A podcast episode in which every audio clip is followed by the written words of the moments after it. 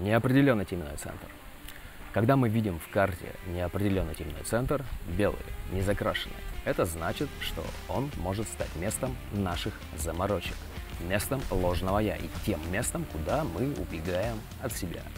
У людей с неопределенным теменным центром нет естественной возможности и способности фокусироваться на одной мысли и думать, думать, думать, решать одну ментальную проблему, один вопрос в течение очень продолжительного времени.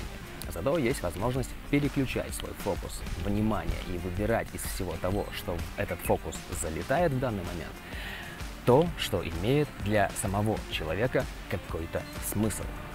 Важно понять, что самому человеку с неопределенным теменным центром может казаться, что смысл для него самого есть во всем, что попадает в его голову.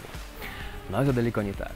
Заблуждение этого центра звучит как озадачиваться тем, что не имеет совершенно никакого значения, думать о всякой ерунде.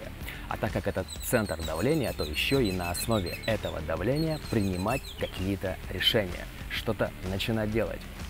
Сидел такой человек на работе, например, рисовал свои эскизы спокойно, но позвонила подруга и вскользь упомянула, что она сейчас решает вопрос с покупкой билетов где, как и так далее. После того разговора с человеком с неопределенным теменным центром, вместо того, чтобы продолжить свою работу, свои эскизы рисовать, может легко потерять фокус внимания и озадачиться вопросом покупки билетов, хотя сам в ближайшие три года не собирается никуда.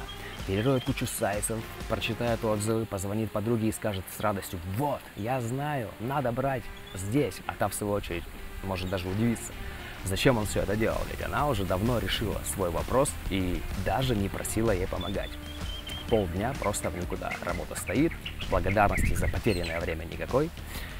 Человек с неопределенным теменным при возникновении тяжелых состояний у генераторов это расстройство, у проекторов это огорчение, у манифесторов это злость, у рефлекторов это разочарование.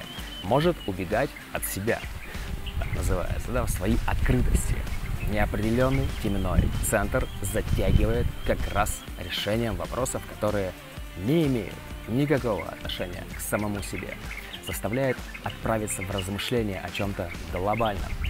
Вероятнее всего, этот трип к мыслям о вечном скатится до решения вопросов, которые, опять же, совершенно не нужны самому человеку. И, как следствие, еще большему усилению его хренового состояния. Важно понимать, что неопределенный теменной центр – это не про длительный фокус на решении вопроса с нереальной глубиной.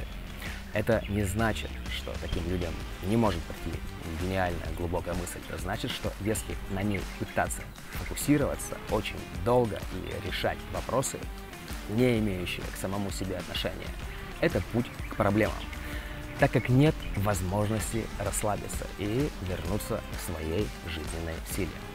Наша система не может нормально успокоиться и уснуть. Она перегружена. 70% населения склонны страдать этой ерундой. Это люди с неопределенным теменным. И все больше и больше популярностью пользуются средства для улучшения сна, для улучшения внимания, для мозговой активности. Все больше проблем у человечества с опухолями, с внешним видом, но это преждевременное видание, так скажем. Просто 70% населения вообще не про это, у них другая жизненная сила.